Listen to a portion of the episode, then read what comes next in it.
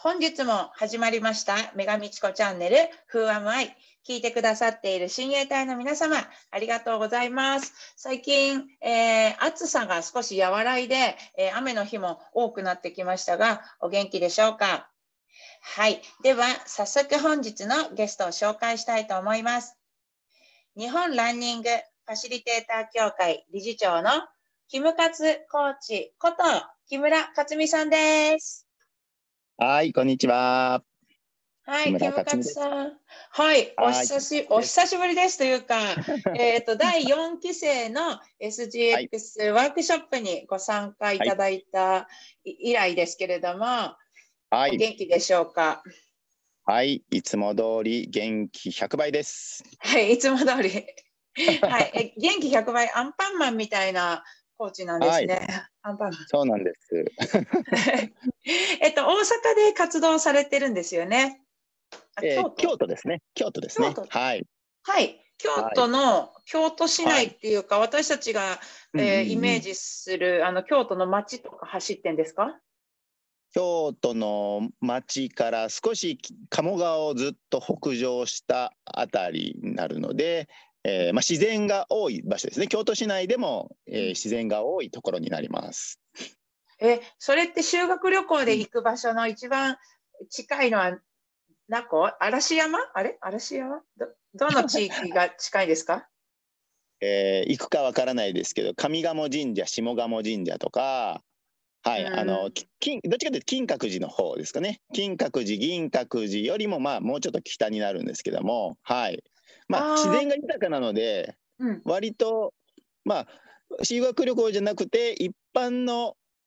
あの方が来られるとこですね。どっちかというと上賀茂神社とか下鴨神社っていうのはね。はい、あー。一般の地元の方たちがお参りに行ったり？いえ、えっとね、世界遺産なので、割ともう全国の方でも、まあ、割と京都のことが好きな人、はい。はいの方だと、その上賀茂神社とか下賀茂神社のまあ意味合いとかがよく分かってる人とか行ったりします。はい、えーじゃあ、すいません。全然知らなかった。世界遺産そうなんです。全然知らない。上賀茂神社、ないですよ下賀茂神社。はい。ちょっと今度訪れて、必ず訪れます。そ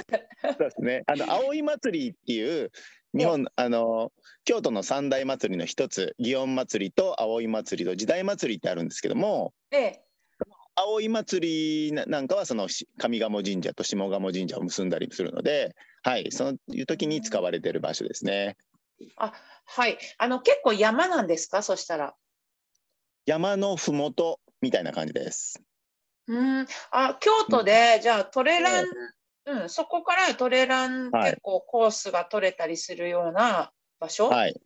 もうすぐですね。もううちの裏山といいますか、もううちの、えー庭みたいな家の横に鹿はいつ毎日来てますし、えーえー、狐もうろうろしてますし、イノシシも近場にいますし、はい、そんなとこです。そんな大自然、本当にジャングルみたいな。鹿も、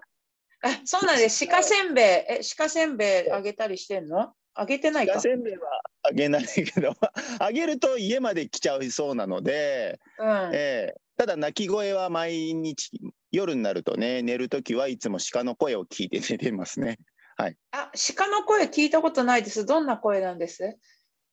結構ピーってあの高い声を。可愛いですよ、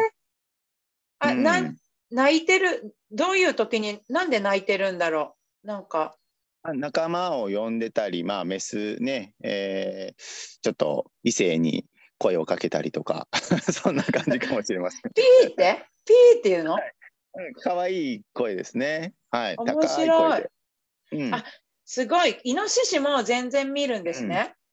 あのうちの子なんかが夕方ねやっぱ暗くなりがかけぐらいの時なんかはイノシシが動き出したりするので、うん、うん。うちの横で野球の練習してたらあの端っこの方ダダダダッとああの動いてたりとか。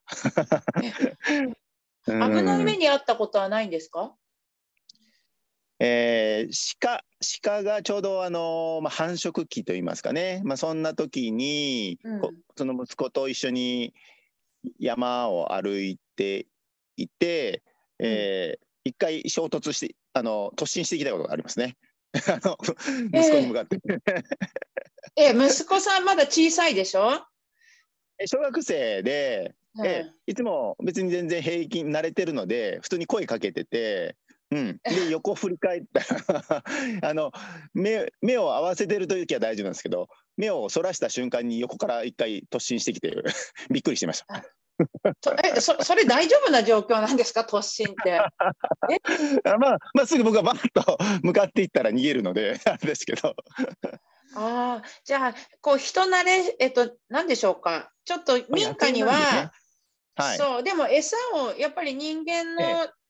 あの、ちょっと餌を探しに来てうるん。野生の、そうですそうです。はい。はい。でも、餌付けしちゃったらダメだから。餌付けは、はい、たまにね、あの公園とかにいる鹿だとしちゃう人いるんですけど、まあ、しない方がいいですね。どんどんどんどん、なんだろう、人間に、えーまあ、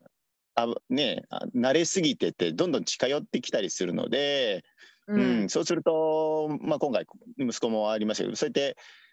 まあ、いわゆる危害といいますかね、あの子供を守ろうとしてる、バンビとかいると、やっぱりちょっと気が荒れたりもするので、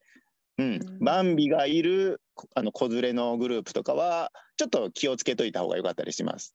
うん、あそう、あのーあれですね、じゃあ木の実、本当はじゃあその餌がなければ木の実とか食べてるんでしょ、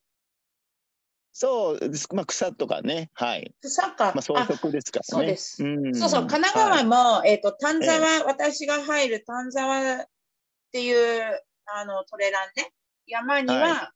鹿が、うん。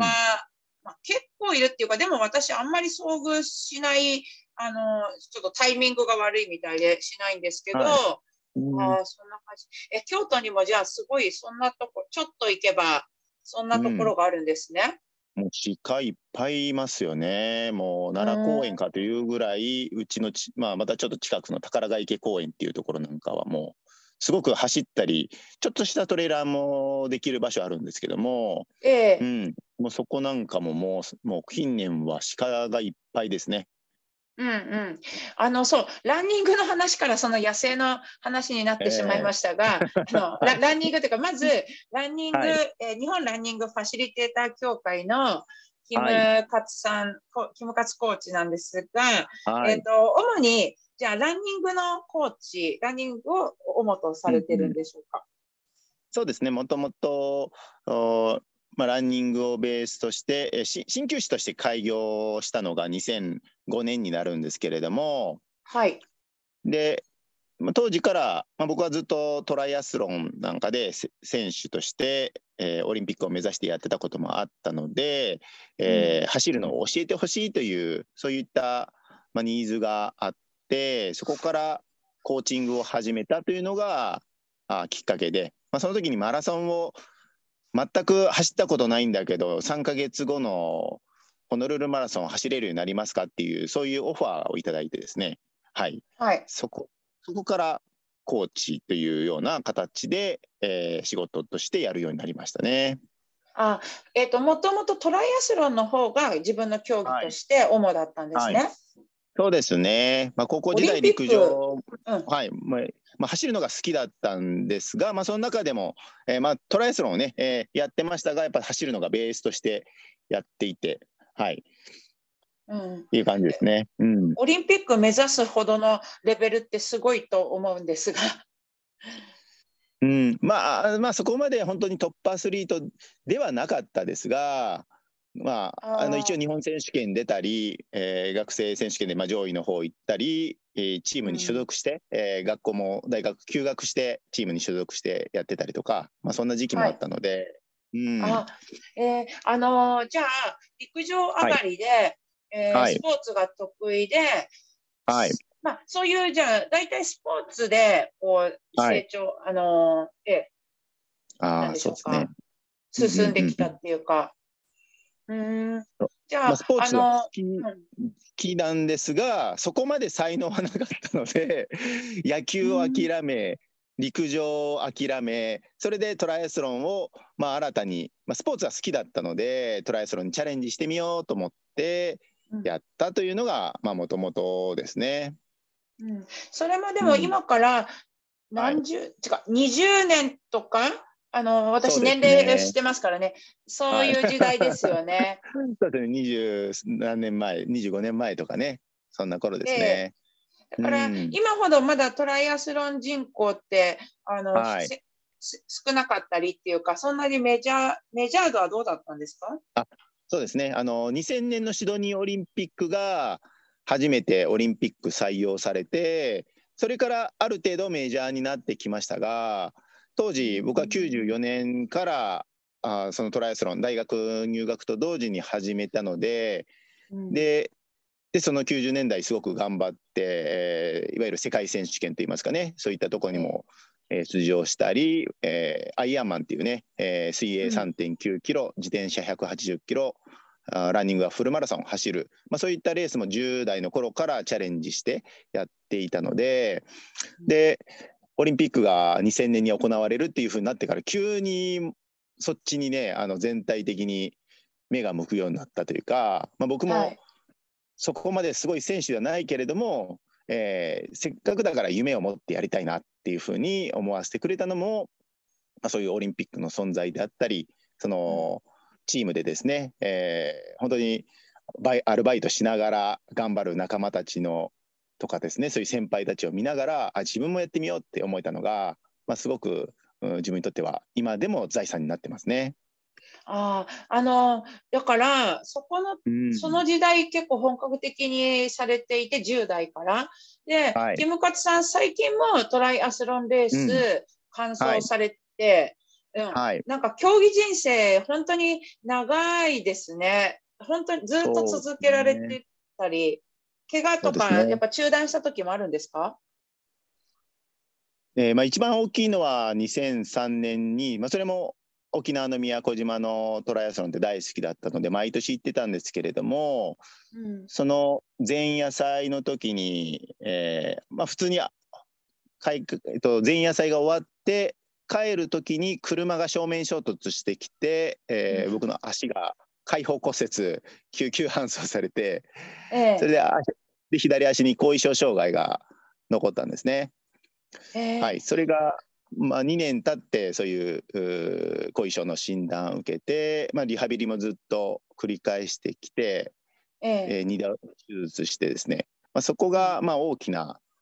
まあ、一番の大きな怪我でもありましたしそしてまたその後からコーチをしだしたんですけれども、ええ。まあ、そのそれにあたってもまあすごく良かった経験にはなってますねその後に。あはい確かに。えっと、開放骨折って骨が飛び出るやつだよね。そうですね中がパックリ開いちゃうこもうき皮膚が剥がれた状態の骨折が開放骨折って言いますね。はい、ねね、そうだよね。ああ、はいでもなんか競技中じゃなくて、そういう事故、うんうんうん はい、そうなんです。事故で起こった経験、はい、はいあのでもその怪我をすると、やっぱはいりその向き合い方、体との向き合い方とか、あの、うん変わるっていうの、あのその通りですよね。うんそうですね。はい。あの、うん、やっぱりね、自分もちょうど鍼灸の勉強をしたりもしてて、えーその後国家資格を取ったんですけど、はい、やっぱその患者さんとかで来られて同じように後遺症障害があったり似たような、まあ、ケースがあった時にも自分事として言ってあげられるというか、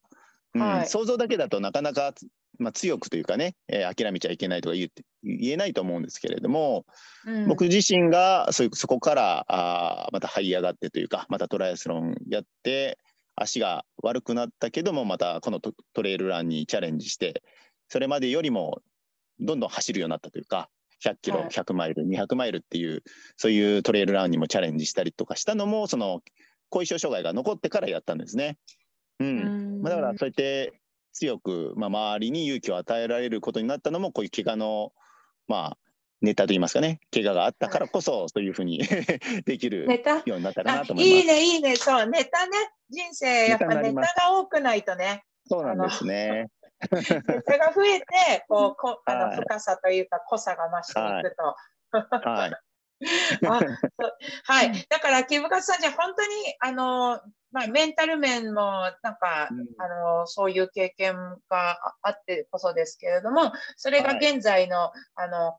活躍というかご活躍。まだまだ私、うん、全部存じ上げませんがキムカツさんが多方面にわたって、はい、あのご活躍されているというのを、うん、えー、ちょっとずつ知りまして、この間、はい、あの、お話ししてくださったのが、え数年前にマッスルミュージカルに出演していたと。はい。いう話で、はい。はい、そちら、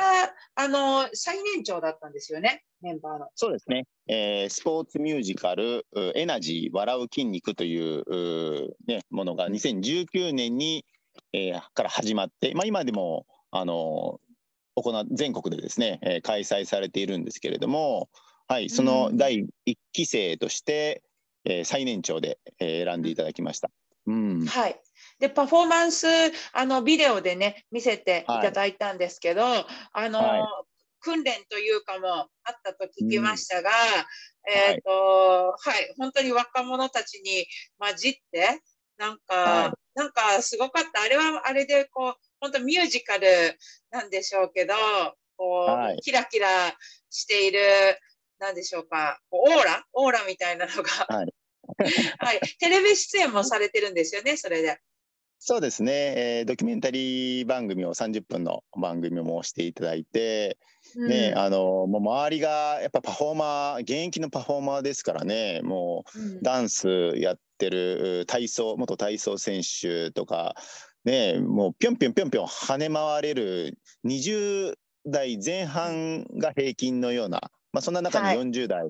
前半の時に僕がしかも持久系出身ですからね、えー、入っていけるのかなっていうか、うん、まあ本当体力勝負体力と持久力と柔軟性だけはあ強みにあるよっていうぐらいのね、えー、形でしたけど、はい、うん、なんとかなったといういい経験でした。ああの20代の中に入った40代として、はい、でも、はい、じその時自分にしか持ってないものとか、うん、そういうのって感じたりまあ、周りに言われたりとか、なんかそういう存在感で、なんか特別だったことってありました？そうですね、やっぱね、スタミナは誰よりもあったので、うん、えみんながもうしんトレーニング、本当にいろんなトレーニングを8時間ぐらい、1日8時間ぐらいやるんですね。はい、うん、で瞬発系のものとかをもう繰り返し繰り返しインターバルのようにやっていくいろんなパターンのことやっていくんですけど、うん、やっぱりどんなトレーニングやっても体力面だけは僕は負けなかったし、うん、なかなか体も壊れなかったので、まあ、その辺は若手のメンバーにもまあ非常にまあ慕われるというかすごいですね っていう形で。ええー、もううん、40代で負けんなよって言って やってました。あ20代の人たちはあの、はい、短期的なこう動きに優れているけれども、うん、こう持続性とかあとは何こう、はい、限界に達した時のマインドですか、うんうんうん、こう諦めてしまいがちというか、ね、はい、まだこうその先があるっていうことをなんていうの、うんうん、知らないよね。こう若いやっぱ人生の 経験っていうか。はい、もうしんどさをもうそのまましんどいというふうに捉えちゃったりするので、えーまあ、僕の場合は、うん。あのー、まあ、しんどい状況だったし、わあ、面白いなーっつって、よし、まだまだあるぞ、イエーイ、楽しんでいこうよとか言いながら、もう、はいはい、本当にランニングとかトライアスロンとかね、トレランとか、まあ、いろんな長丁場のレースとかでも、まあ、みんなに声をかけたりするような、まあ、そういう素晴らしいいろんな経験が、うん、あそういったところにも行きましたね。あ、はいはい。あのー、うん、なんかさ、これしんどいで終わっちゃわないで、これは一時的なものだし、はい、この先にもっと違うものが見えるっていう、うん、あの経験からしかわかんないことって、はい、あのあると思うんですよね。そうですね。おなんか私今このことを聞きたかったのって、あの、えー、私も、えー、スパルタンレース、やっとスパルタンレースの話になりますけど、はいあのエリート女子の中でやっぱり20代の中で、はい、あの、うん、唯一40代みたいな、はい。はい、中で、えっと、レースね。あの、はい、出場してるのでその中で、えっと、レース展開でもなんかちょっと今の話と共通するなっていうのあります。うん、はい。スペックは絶対に、えーと、と私より上のねものを持っている選手も、やっぱり何か起こる、スパルタンレースも予想外のことがね、必ず起こりますから、そこで何かやはり、あの、私に逆転のチャンスが巡ってきたり、うん、はい、あ今どうしてそこで潰れちゃうのかしらってこう思いながら、はい、若い選手をこう、はい、私もね追い越すっていうのが、レース展開と今の似ていましたね。なんか年もやっぱり取っておいてなんていうんですか経験が大きいなってあのそうですね。ありますよね。そうですね。やっぱ長年やってきて、うん、面白みが年代ごとに変わっていってて、うん、でやっぱ10代の頃なんかただただやっぱり勝負ごとにをしてましたしで20代も、うん、あのその、まあ、勝負はするんだけどもそこから何が見てく見えてくるかなという成長を求めてやっていたという経験があって、うんはい、で30代になって今度は人に与えるというかそういった仕事をやるようになってからは、えー、いかにまあ自分自身もチャレンジしながらどうやってさらにその周りに素晴らしいものを与えていけるかっていうことを考えていて。うんうん、で40代になったらもう自分の体とか人生はネタであって、まあ、その経験がどう感じてるのかなっていうのを客観的に楽しみながらうん、でさらにそのどんな経験をするかっていうのを周りに与えていこうかっていうことを常にかん、まあ、意識をしながら同じスポーツでも楽しんでるなと思いますね。ああ、本当すごい。あの 10, はい、10年ごとに。若い時ってその勝敗にこ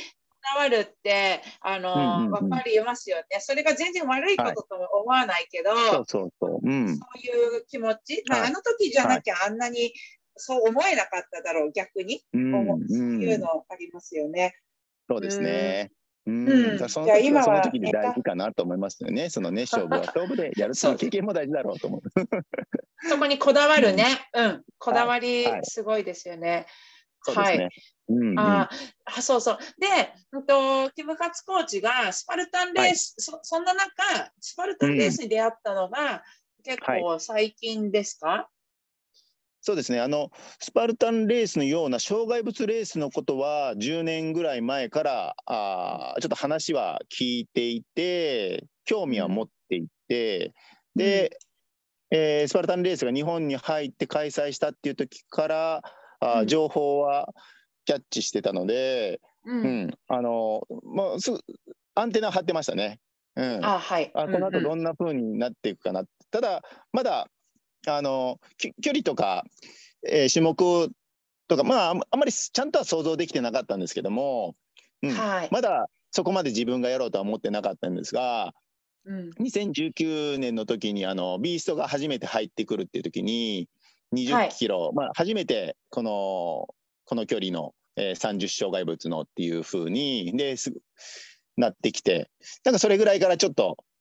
メラメラと、あそろそろチャレンジしてみようかなっていうふうに。はい、あ逆に？距離？え、距離が長いから興味があった。ハードそうだし、あちょっと面白くなりそうかなと、自分にとってチャレンジになりそうかなって思えたから、で、初めて日本でやるっていうから、よし、楽しそうやなと思って。ええ、ああ、それまでは5キロ、はい、10キロ、はい、うん、まだ緩いなっていう気がしたので。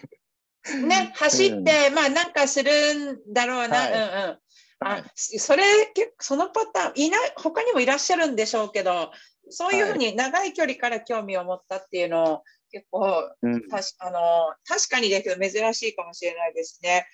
えー、じゃあ2019年の新潟が初レース、そうです。そうです。はいビーストが初めてで。うん、あどどうでした？じゃあその期待を。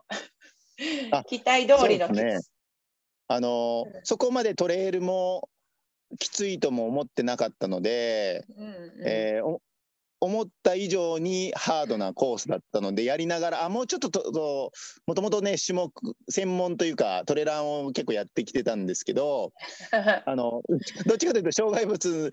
の慣れを慣れの練習を自分なりにやってたっていう感じで そこまで山がきついと思ったらもうちょっとトレランやっときゃよかったっていうのはすごく思いましたね。あはい。トレランの方は問題ないだろう。だから障害物対策だけしていけば、はい なんとかなるって 思ってたんそう思ってたら思いのほか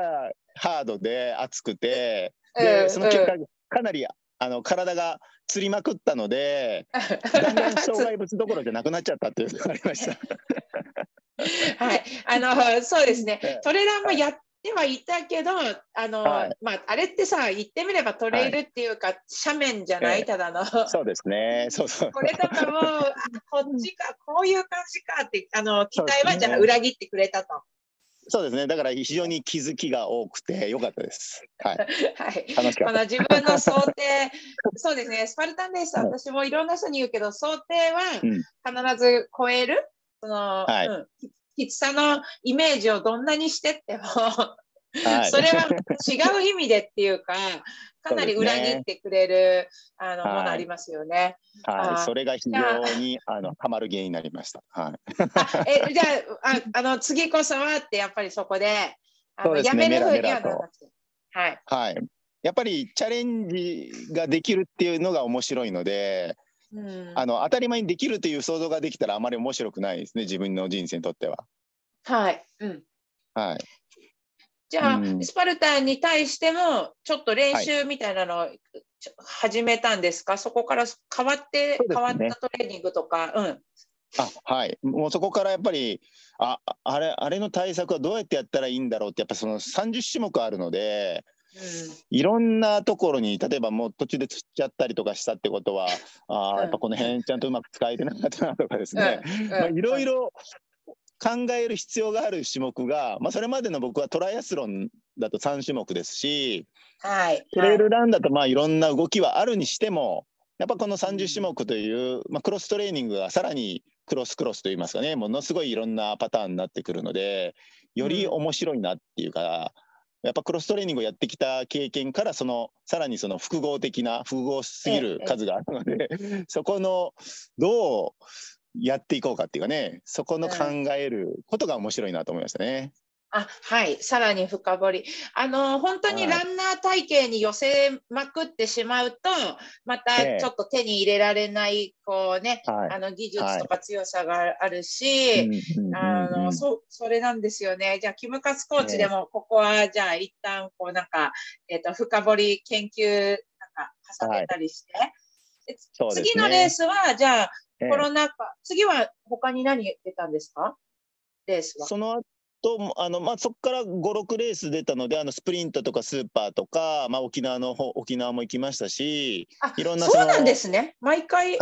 もうコロナ前も、はい、えなんだ、じゃあ最初、へって思ってたスプリントもちゃんと行って。はい。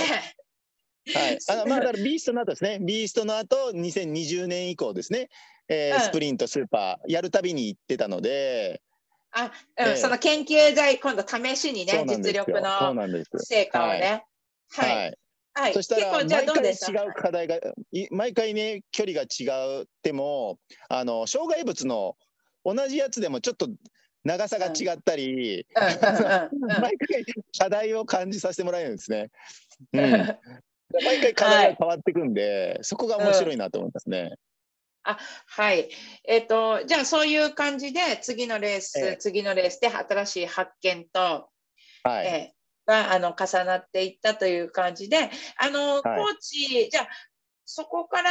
えっ、ー、と、SJX コーチの、やっぱり取得につながったと思うんですが、はい、そういう感じですか、それは。あそうですね、そのレースを重ねながら、今、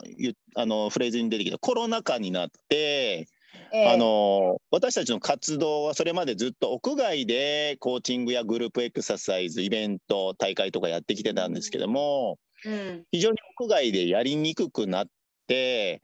で、うん、その分オンライントレーニング、えー、コミュニティをですね、えー、コロナが始まってから、えー、今でいうともう2年ちょっとですね2020年の春からあオンライントレーニングっていうのを始めてですね、はい、でそれで、えー、そういう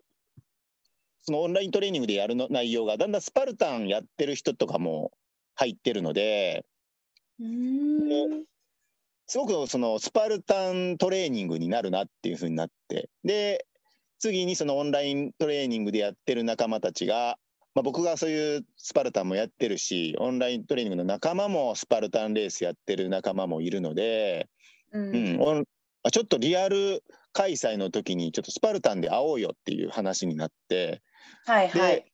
毎週あ、まあ、オンラインだけで会ってた全国の仲間がリアルで横須賀のレースにリアル開催で会おうよって話になってで、うん初めてなんだけど毎週実はオンラインで会ってるから全然初めてじゃないようなものすごい昔からの仲間のように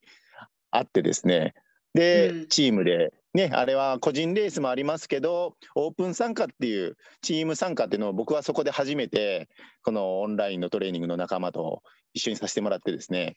であ、そこでオープン、そ今までは全部エイジとかエリート。エイジです。はいエイジでずっとやって。はい、初めてオープン。はいオープンでやった時にまたそれがすごくいい衝撃を受けてですね、うんうん。あのやっぱり仲間と一緒にこの仲間たちを助けながらやるっていう考え方っていうのは僕がスポーツに求めていたような考え方なんですね。はい。うん、あのやっぱそのできる人は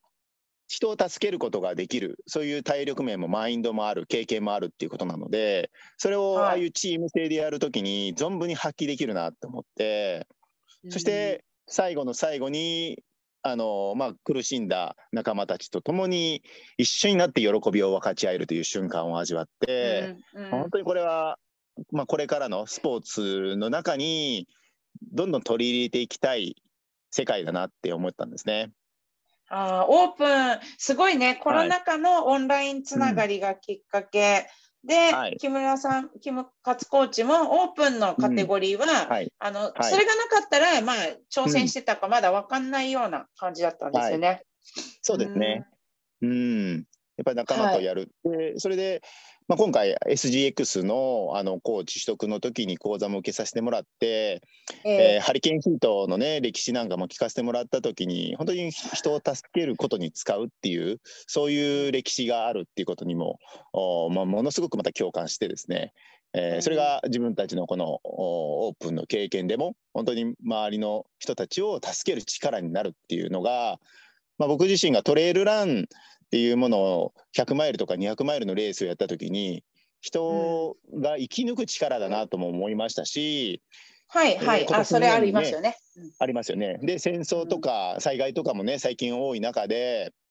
やっぱりこれ人を助けていく力あ生き抜く力になっていくな僕はそのトレイルランなんかももっともっと人をなんか助けるレスキュー隊に山のレスキュー隊にならないかなってトレイルランナーにならないかなって思ってたぐらいで。うん。でスパルタンレースなんかもっともっとさらにレスキューの そういったスキルもみ磨けるしええ。本当にこういうのをね、遊びながらスポーツとして楽しみながらあー当たり前のようにみんなが心も体も鍛えていけて、まあ、フィットネスにもなる健康にもなる。そして仲間との人とのつながりもつながる、うん。でそれが社会の貢献力にもつながるっていうのは本当に最高だなという、まあ、そういう認識で僕はコーチとしてまたもっと広げていきたいなというふうに思,、うん。思いましたね。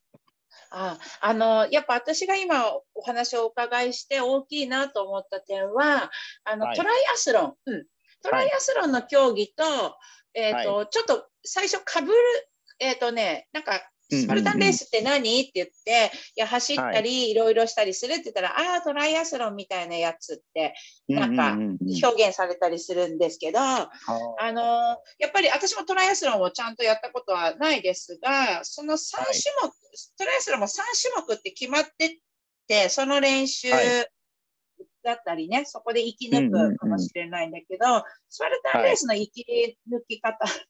生き残り方、あと人との関わり方ですよね。はい。それがやっぱりあの競技の特性として違いがあるんだなっていうのを、あのうんキムカツさん両方経験されてる方から今あの、はい。うん、そうなんだなってお話聞けたのが大きいかな。うん、うんうんうん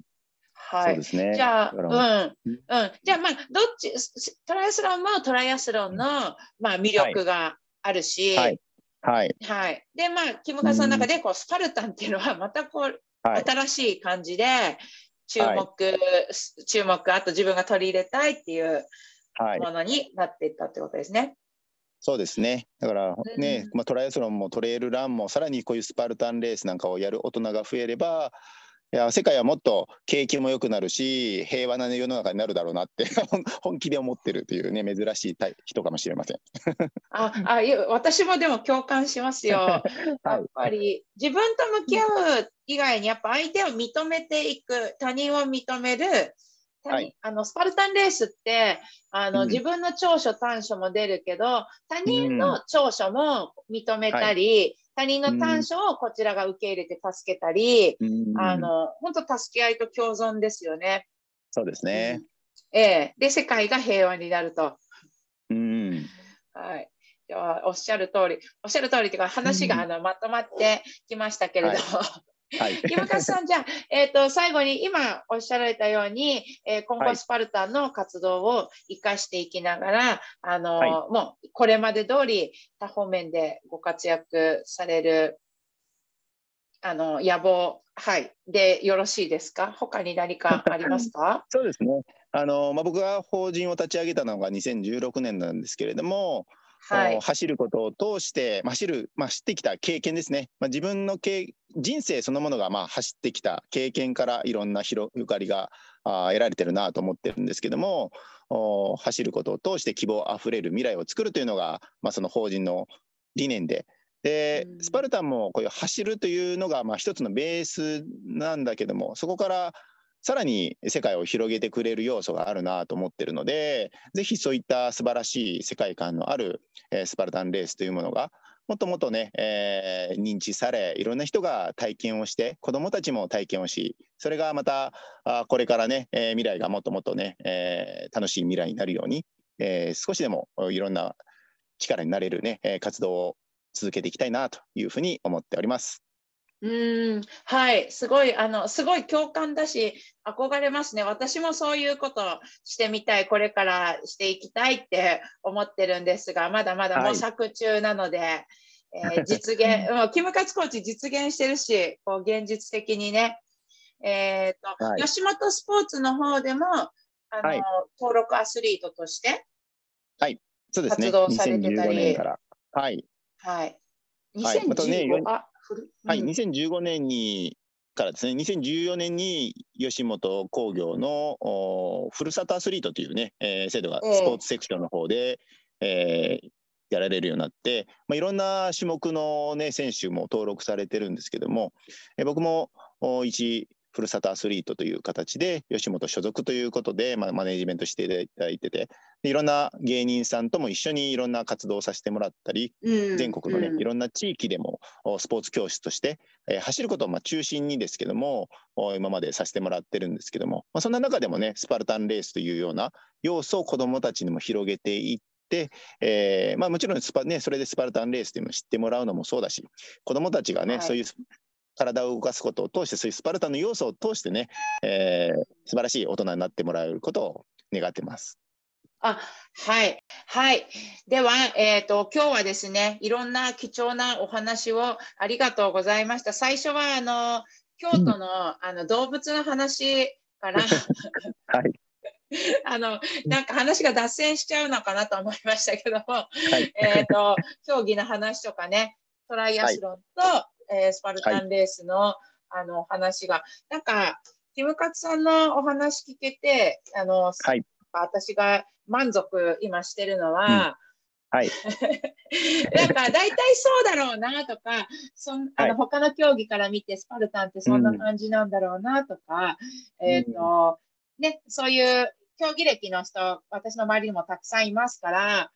はい、そういうあの分かってるような感じだったけれども、うん、ちょっとキムカツコーチの今のこう、えーと、丁寧な分かりやすいご説明とも言いますか、えー、経験を積んだからこそ、はい、えー、お話ししていただける言葉とかがすごく深く、うん、あの入入ってきましてなんか、はい、